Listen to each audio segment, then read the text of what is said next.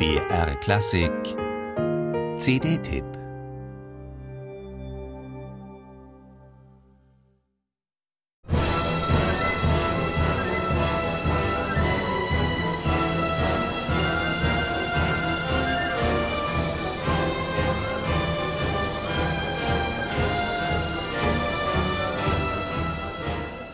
Mit einer futuristischen Symphonie aus Eisen und Stahl wollte sich Sergei Prokofjew 1925 im Pariser Exil als Avantgardist profilieren. So sorgen stampfende Rhythmen und schrille Dissonanzen im ersten Satz seiner zweiten Symphonie für den gewünschten Schockeffekt. Wladimir Jurowski behält selbst im größten Tumult den Überblick und lässt sein Moskauer Orchester, wie von Prokofjew gefordert, messerscharf artikulieren. Ganz anders im zweiten Satz dieser janusköpfigen Symphonie. Da können die Musiker auch ihre lyrischen Qualitäten ausspielen.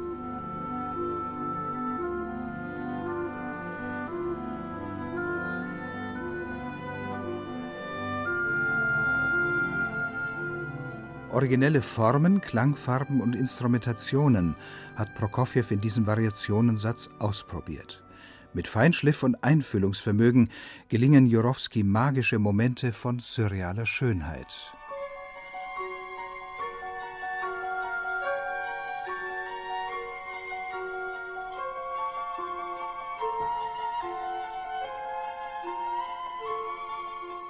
Nicht weniger grell, aber ungleich vielschichtiger und ausgewogener gibt sich die grandiose dritte Symphonie von 1928, in der Prokofjew Motive aus seiner dämonischen Mittelalteroper Der feurige Engel verwertete.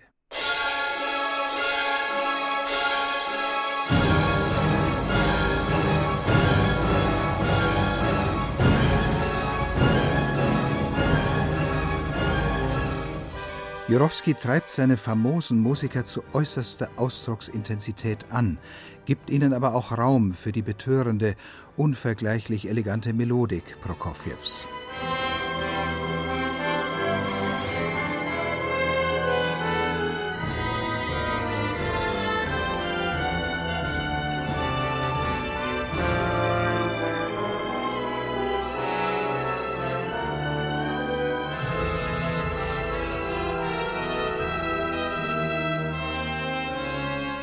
Wie Pfeilspitzen lässt Jurowski die jaulenden Glissandi im schaurigen Scherzo durch die Luft sausen und kehrt damit die Modernität der Partitur hervor.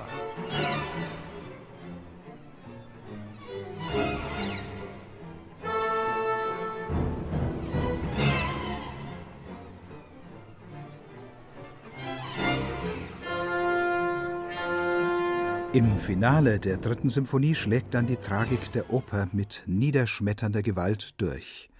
Ganz ohne aufgesetztes Pathos, allein mit präzise schlackenlosem Zugriff, macht Jurowski die unbarmherzige Schlagkraft dieser Musik geradezu körperlich erfahrbar.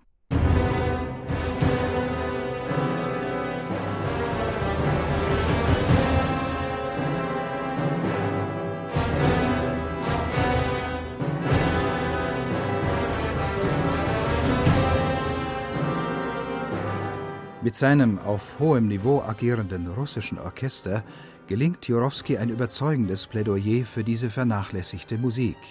Schostakowitsch ist längst durchgesetzt. Bitte mehr unbekannten Prokofjew spielen. München kann sich, wenn er denn als neuer Opernchef kommt, auf Wladimir Jurowski freuen.